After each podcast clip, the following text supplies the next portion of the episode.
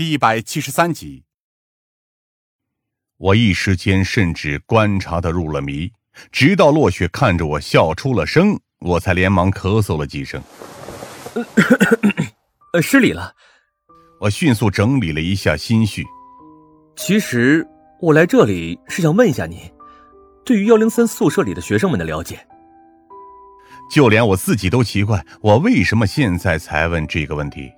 毕竟和幺零三号宿舍里学生们的关联最深的，除了他们自己之外，也就只有他们的老师了。落雪似乎也已经料到了我会问这种问题，因此也只是淡淡的叹了口气而已。我知道的，杨宇他已经死了吧？死在自习室里，属于注射死亡。我补充道：“也许你可以帮我们补充一下。”对于他们宿舍关系的了解，落雪摘下眼镜，用手旁洁白的手帕擦拭着眼镜片，同时也有些感慨的回忆了起来。是啊，让我想想看，他们每个人的长相、性格以及他们在我心中的印象，和一般人想的不一样。杨宇并不是那些人里面的核心，而是看似不起眼的李哲。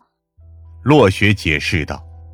因为只有他能将这样的一群人想办法维系起来。杨宇是不折不扣的天才生，他有自傲的资本，只是他过于执拗的认为自己理应不被他人理解，所以在人际交往上反而非常被动。赵飞，相比他们而言反而相当正常，只是他将全部的注意力都只放在篮球上，对其他东西根本不屑一顾。孙和。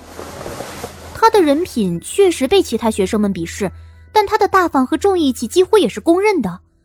至于洛宾，洛雪在这里才稍微停顿了一下。和上面这些人比起来，无论是特点还是强项，他都接近没有，而且更加腼腆。大概他们的印象就是这些了。落雪叹了口气：“唉，他们就算性格迥异，但本性都不至于到恶劣的程度。”很难想象这种凶杀案会发生在他们身上。他们平时还有什么认识的人吗？我最后临走前不忘问道。而这次，落雪干脆的摇了摇头。林薇在外面吧？落雪的确猜出了这点。如果可以的话，麻烦您帮我转告他，让他不要将这些事情放在心上。我刚想点头，但是很快，落雪便接着说道：“当然。”我也不想再见到他。画风转的速度之快，以至于我根本没反应过来。抱歉，你说什么？然后，落雪原先亲切美艳的脸庞，在我面前迅速暗淡下来，表情也渐渐变得冰冷。因为我已经明白了，是什么造成了我的悲剧，是什么让我走进了这样的歧途，是他自以为是的保护。没等我回答。落雪便自己说道：“整整四年，他的自以为是剥夺了我成为一个正常人的机会，以至于我只能成为他羽翼下的一只雏鸟而已。”我甚至不敢相信眼前的人是落雪。可，他确实是为了保护你，是出于一片好意。带来恶果的好意还能称之为好意吗？落雪尖锐的反问道。还是说，凭借他的所谓好意，我就甘愿遭受这几年的折磨吗？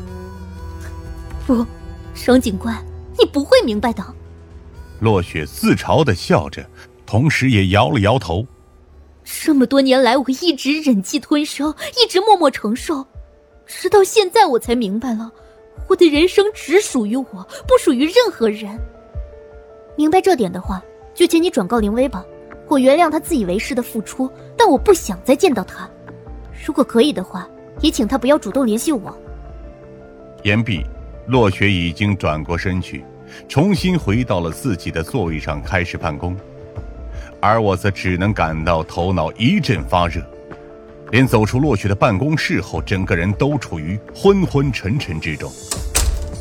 等到一阵冷风吹过，我才意识到，夏灵薇并没有在走廊上站立，而我进一步意识到。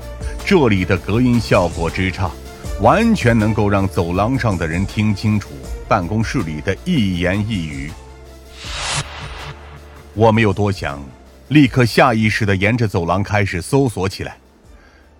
不在这一层，也不在楼下，我随后立刻奔向了教学楼的天台，这才看到了独自一人坐在围栏边上的夏灵薇。天色阴沉的有些不真实，乌云之下又有着热烈的阳光，将整片天空映照出了末日一般的景象。冷风也是不断的刮起。当我来到夏灵薇旁边时，还能看到一片被吹到她发梢的落叶。放心吧，我没事。不等我开口询问，夏灵薇便立刻说道，暗淡的目光看着原地。相反，我很高兴。